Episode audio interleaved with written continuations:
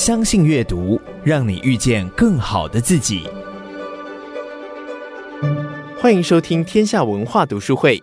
在本集节目中，阅读人郑俊德将电话专访萨提尔职场沟通名师李崇义老师。李崇义老师将分享影响千万人的萨提尔冰山理论，帮助你找到通往一致性沟通的路径，也透过真实感人的学员故事，让你连接真实的自我。开启你对内在渴望的觉知。接下来，请听李崇义老师的精彩分享。很高兴来到今天的阅读人专题读书会。我们今天要分享的书书名叫做《冰山对话》。然后，但我们今天很荣幸，待会要把老师邀请出来，让老师用他的新书来为大家介绍介绍。李崇义老师，Hello，俊德兄好，呃，各位朋友大家好。那我们邀请老师来简单解释一下。什么是冰山理论？我们又该如何去理解这个冰山理论呢？好，可能很多的这个读者朋友应该都听过萨提尔模式了哈。萨提尔女士是二十世纪的家族治疗的先驱，她有一个这个冰山的理论，就是把人当做一个冰山一样，我们看到的其实都是上层，下层是主体。前两天我跟一个朋友聊天，呃，他的孩子呢已经大学了。然后有一天，就是这个大学的女孩子精神状况不太好，然后就经常的会跟她的爸爸跟她妈妈就是有一些意见。她后来上了台北的一个很好的国立学校，可是她发现她进了这个学校以后，要跟很多的来自不同地区的人竞争，然后她的课业没有办法跟上，她就不断的落后，对自我的打击很大。她就回过头来就跟她爸爸妈妈说：“以前都是你们骗我，我哪有很好？我其实没有很好。”你看，你们每天都说我好，我其实到了台北以后，我才知道，竞争的这么多，每个人都比我好，都是你们害我的。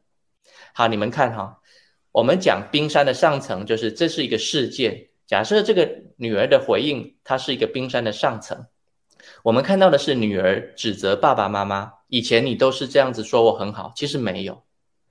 这个事件就是它的上层的这一员，可是。如果我们依循着过去的惯性，爸爸妈妈通常会怎么样说？通常都会解释说：“啊，你还是不错啊，你还是有办法念到国立大学，代表你还是不错嘛，你不用这么灰心丧志啊，啊，你要往好处想，因为这个女生已经开始有一点点忧郁的倾向了。嗯，你要往好处想啊，你不要想到这么偏差的地方去嘛，不断的要解释。这个解释就是为什么？因为他就是看到孩子。回过头来指责爸爸妈妈，我只看到这个冰山的上层，我就要来解决他的问题。可是我都没有去真的要去理解他的冰山的下层是什么？什么叫冰山的下层？第一个感受，当女儿这样子来质问爸爸妈妈的时候，我们有没有去理解他？第一个，他发生了什么事？比如说，他说他功课落队，他功课比同学不好，他有没有考试哪一次考得不好啊？考不好的时候，第一个层次的感受是什么呢？你会感觉到沮丧吗？你会感觉到挫折吗？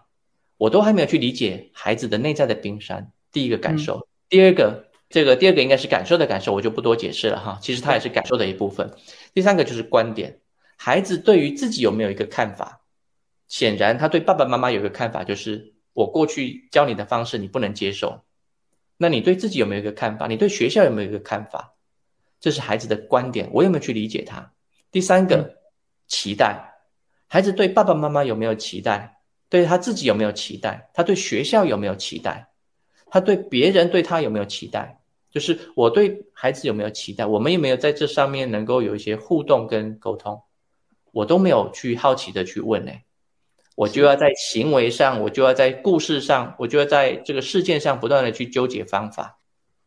那下面一层就是渴望了。我们讲说冰山。开门跟关门的比喻，就是感受开门，渴望关门。我们最好可以走到，当靠近一个人的时候，你可以从感受去入手。深刻的对话到最后，最好能够连接渴望。什么是渴望？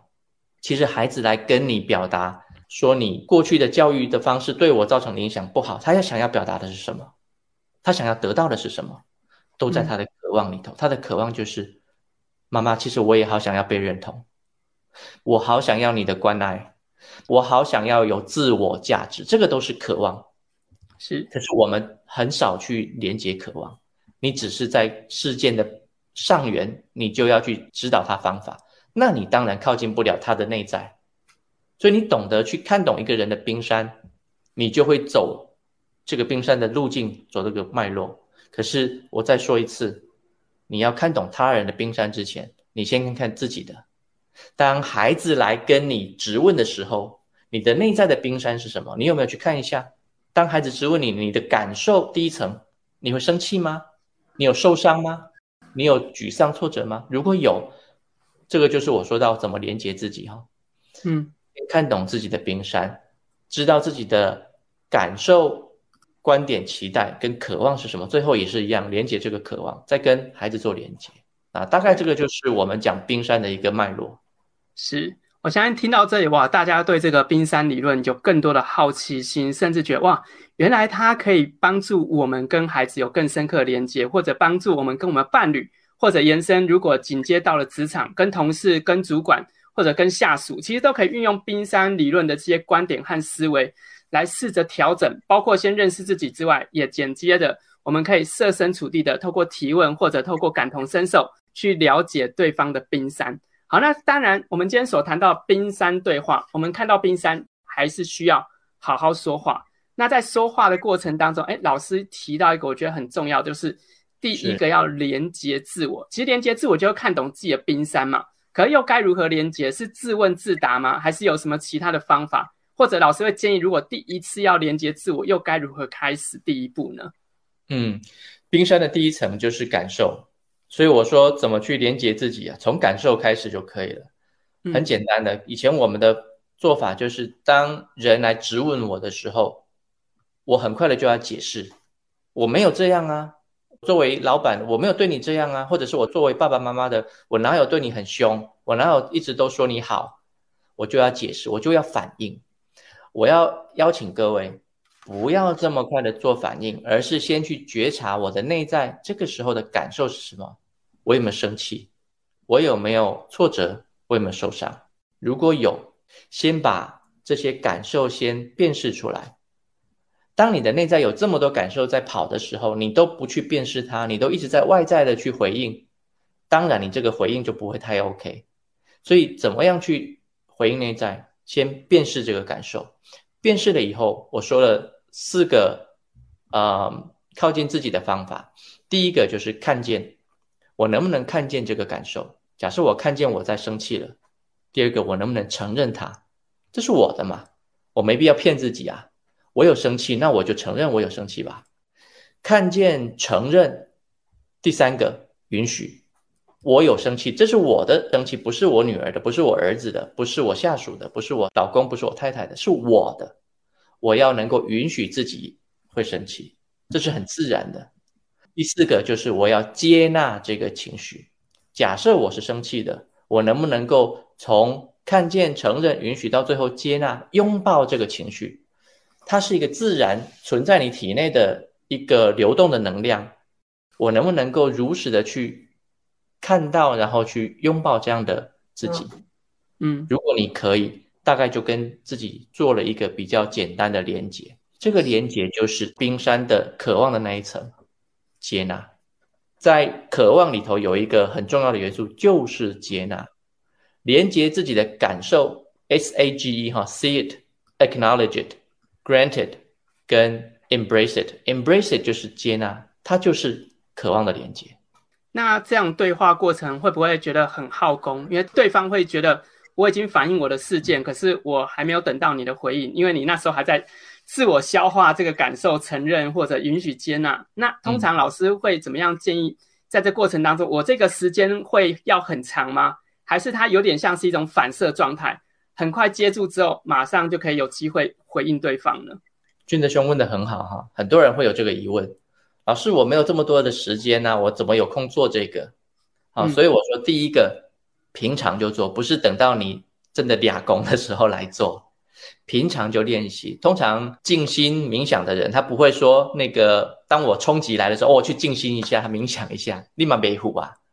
所以我会说，平常就可以做这个练习，透过深呼吸，吸四秒钟，吐八秒钟，你就可以做练习。这是第一个。第二个，其实你越做，你的速度就越快。通常你大概做习惯了以后，有刺激来，你大概就会深呼吸一下，稍微觉察一下，它就很快的跟自己连接。第三个，你如果日常生活你就觉得你这么快的反应就很好，那你就回到你的惯性就好了。我们说，如果你不喜欢你的惯性，过去你都是很快的就要回应，就要去反驳，它有给你带来更好的生活吗？它有给你带来更和谐的关系吗？啊，如果没有，我邀请你做一点点改变，你想要吗？就我们内心只有期待改变的时候，我们才有机会改变。如果你对改变这件事情没有这么大的期待，认为我现在这样就很好，那当然，这个我们今天所谈的这个冰山对话，可能就跟你有点像擦边而过，或者你真的就没办法去理解自己的冰山，或接住别人的冰山去认识对方。对，所以我觉得这很多时候都是先有一个愿意的心，敞开心，才有机会改变。可是延伸，我们知道会来了解冰山理论，多数啊都是因为可能自己在人际关系当中遇到一些摩擦，然后也包括可能在与人的互动当中有一些应对姿态的不太正确，让别人不舒服，或者我自己也不太舒服。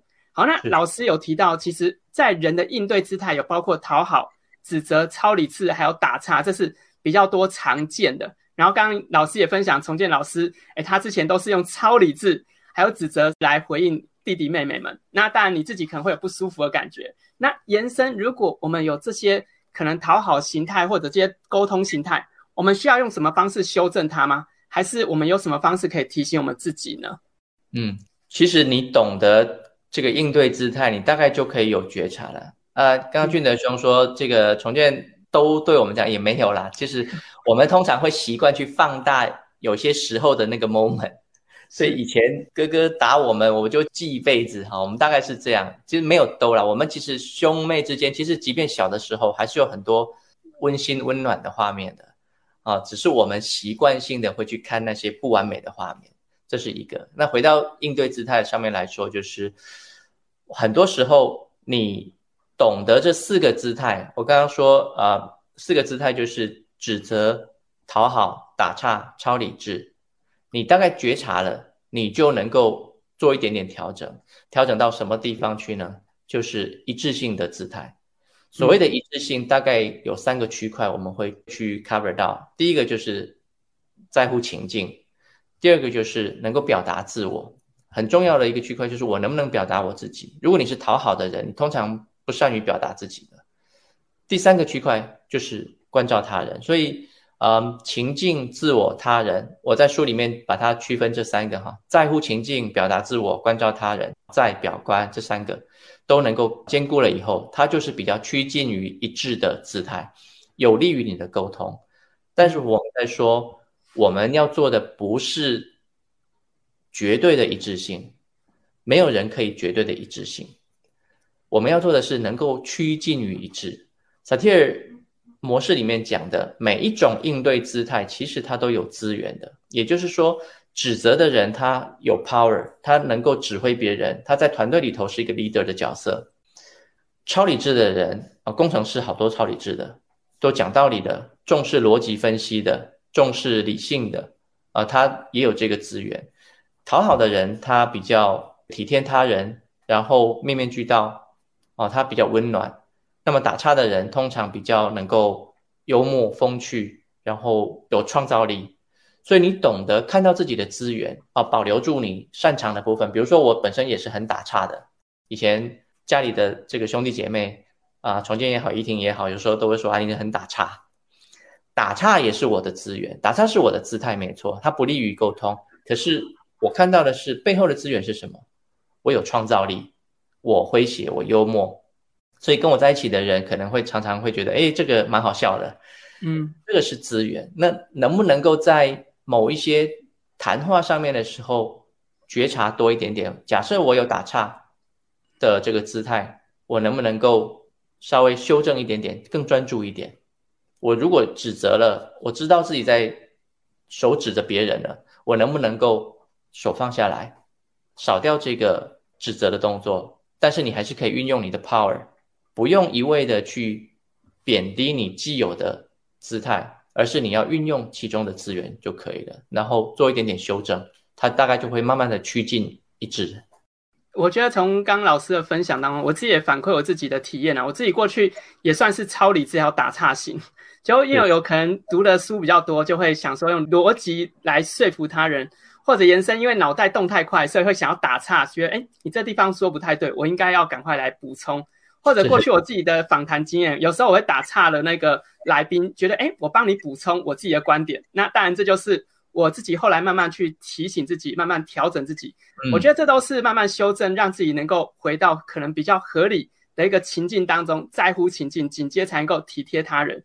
好，那刚刚我们提到了一致性的沟通啊，一致性的应对。那我自己就想到一个状态，一致性听起来好像是很诚实的去表达我的感受。可是诚实这件事难道没有坏事吗？因为我们总觉得这个一致性啊，好像很容易就产生更大摩擦。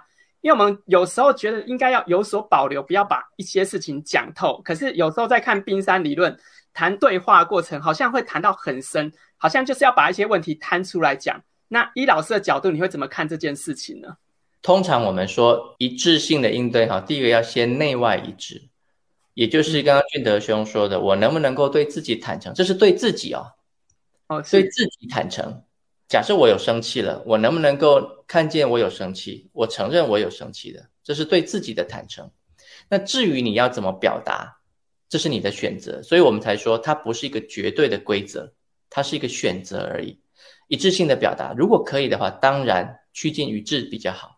那表达的方式哈，有好多种。比如说有人说，老师你说要一致要坦诚，那我就觉得我今天到朋友家吃晚餐。我朋友的菜就很难吃啊，我是不是要一致的表达？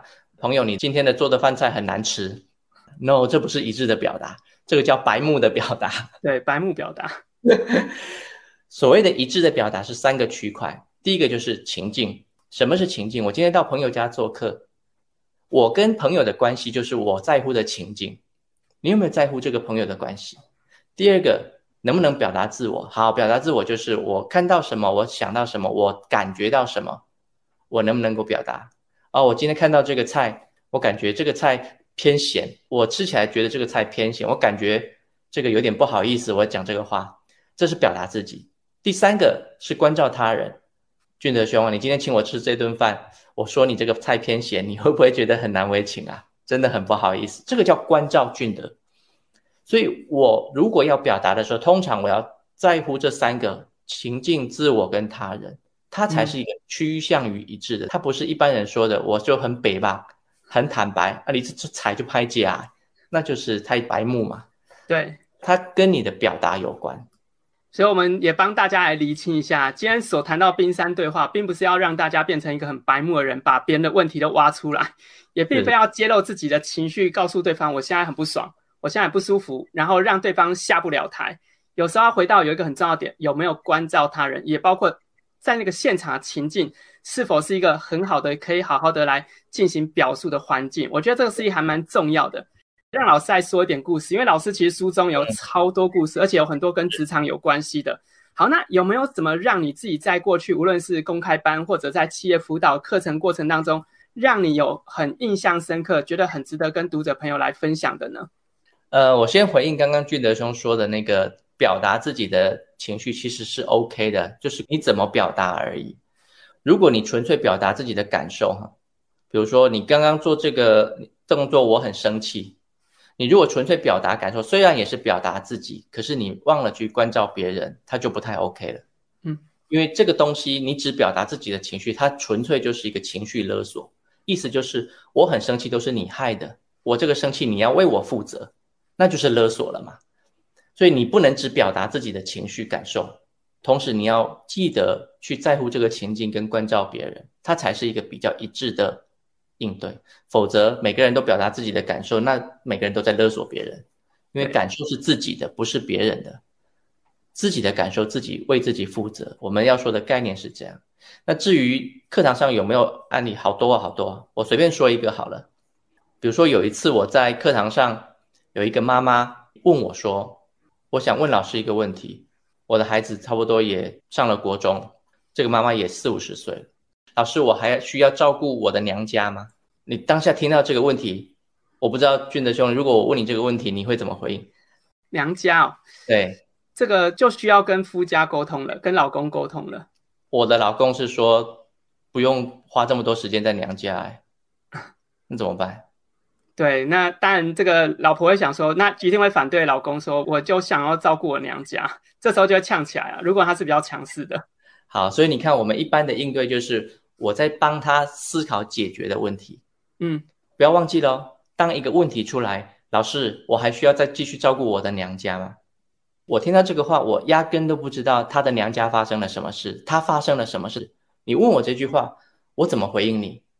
我即便要给你答案，我也不知道怎么给。所以你看，我们的惯性是不是很容易就是要给你一个答案？我当时就跟他说：“呃，某某，发生什么事了？你会问我这个问题？你的娘家怎么了吗？因为我还没有了解你的事件是什么背景。对，所以这个学员就跟我说：“老师，其实。”我的家庭，我的娘家是一个比较失功能的家庭。我的妈妈年纪已经七十几岁了，可是他的智能不足，他的智能大概只有七岁。然后呢，我有一个弟弟，他也是智能不足，三十几岁了，可是他也没有办法谋生。以前都是我爸爸照顾我妈妈跟我弟弟，可是我爸爸因为他是从大陆来台湾的老兵。娶了这个我妈妈以后，他带我们大，然后他几年前离开了，所以我不知道怎么办，我才明白说，哦，原来他纠结的是，我有一个智能不足的妈妈，她的谋生有问题，她的弟弟也谋生有问题，以前都是他爸爸照顾的，现在这个重担轮到他了，他该怎么办？你能给他什么答案呢？我告诉各位哈，一般来说。我们在讲不要当拯救者，我们对话的目的在于能不能开启一个人的觉知。其实这样的问题，他大概都找过很多的 solution 了。我在猜，他不可能不知道解决方法是什么，但他为什么依然会问我这个问题？所以我在这上面我就问他了：过去爸爸照顾妈妈跟弟弟，爸爸对你的这个角色是什么？爸爸曾经跟你在一起的这个画面是什么？他说：爸爸。是很爱他的，所以爸爸曾经跟他说：“你妈妈跟你弟弟的事情，你就不要管了，你就照顾好你自己的家人嘛。你都嫁出去了，我来照顾就好了，不用费心在他们身上。”他说：“爸爸很爱他，可是当爸爸一走，他说他不知道怎么办，他很想多花一点时间陪伴他的妈妈跟弟弟，因为他对爸爸有亏欠，爸爸这么爱我，留下来了我的妈妈跟我弟弟，我也爱他们啊，可是我自己又有家庭。”我的先生偶尔也会跟我说，是不是能够花一点时间在现在的家庭？他的困难在哪里？他的内在的纠结，他的内在的纠结才是他真正的问题，不在于他要不要去照顾妈妈跟弟弟。好，那你在这里大概就知道了。所以我问他，爸爸对你有爱吗？他说有。来说两个爱的画面给我看看。他就提，他对爸爸有爱，对妈妈有爱吗？他说也有。对弟弟也有吗？也有。所以在这里，我让他感受到爸爸妈妈、弟弟这个家庭对我而言是有爱的。如果不照顾妈妈跟弟弟会怎么样？